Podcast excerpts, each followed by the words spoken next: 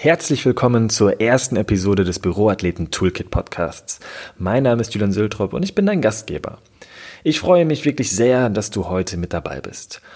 Und in dieser Episode geht es um die drei Stufen der Büromeisterschaft. Erinnerst du dich an die Geschichte über das Bewegungskonto? Und daran, dass viele Menschen leichtsinnig mit ihrem persönlichen Guthaben dieses Bewegungskontos umgehen? Übrigens, in der Beschreibung dieser Podcast-Episode ist für dich nochmal der Link zum Opening dieses Vortrags eingebettet, falls du dir die Geschichte da gerne nochmal anhören möchtest.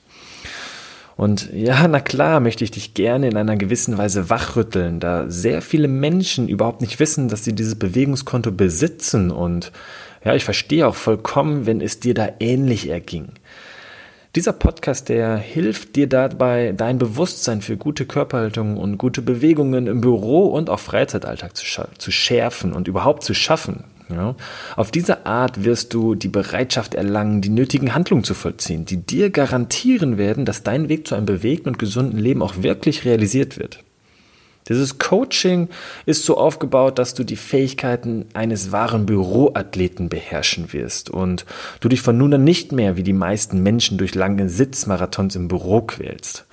Und Büroathleten, was soll das überhaupt sein? Das habe ich in der Geschichte mit dem Bewegungskonto schon ein Stück weit erzählt. Büroathlet bedeutet nicht, dass du morgens mit einem atmungsaktiven Shirt und mit einer kurzen Hose und mit Sportschuhen zur Arbeit kommen musst und da dann ein athletisches Programm durchführst. Nein, das natürlich nicht. Aber Büroathleten, wie gesagt, beherrschen gewisse Fähigkeiten, die sie dazu ja, befähigen, bewegt und gesund im Büroalltag zu sein und zu leben. Es ist so, jeder kann irgendwas über gesunde Verhaltensweisen im Büro lesen, sich daran erinnern und dann das Gefühl haben, er habe irgendetwas darüber gelernt. Doch es setzt drei Stufen voraus, diese Fähigkeiten zu meistern und zum wahren Meister des Büros zu werden. Ja. Die erste Stufe ist das kognitive Verständnis und damit die Fähigkeit, das Konzept zu verstehen. Das ist im Grunde ganz einfach. Ja. Erinnerst du dich an den Schlüsselsatz von Greg Cook? First move well, then move often. Also bewege dich gut, bewege dich oft. Aber nur mit einem einzigen Satz ist einem ja noch nicht wirklich geholfen, auch wenn du vielleicht schon verstehst, worum es dabei geht und was dieser Satz wirklich besagt. Erst durch die zweite Stufe erhalten diese Information und dieser Satz und dein Wissen ihren wahren Wert. Diese Stufe ist die emotionale Meisterschaft.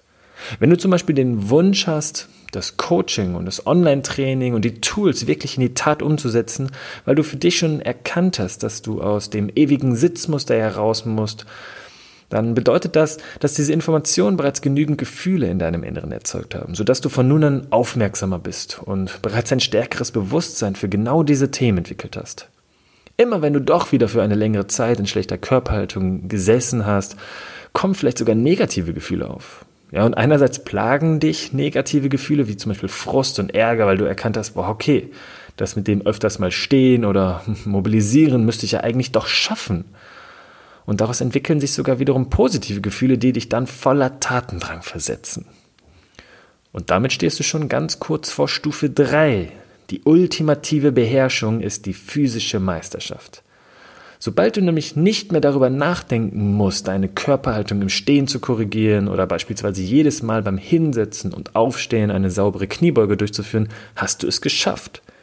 Vielmehr werden deine Fähigkeiten als Büroathlet zu deiner zweiten Natur. Und bekannterweise macht Wiederholung ja den Meister. Solltest du trotz erster Wiederholung noch Anlaufschwierigkeiten haben, deine ersten Veränderungen konsequent durchzusetzen, dann freue dich bereits auf die nächste Podcast-Folge, denn dann wirst du deinen persönlichen Durchbruch erleben. Bis dahin wünsche ich dir eine bewegte Zeit und ich freue mich auf die nächste Episode gemeinsam mit dir. Mach's gut.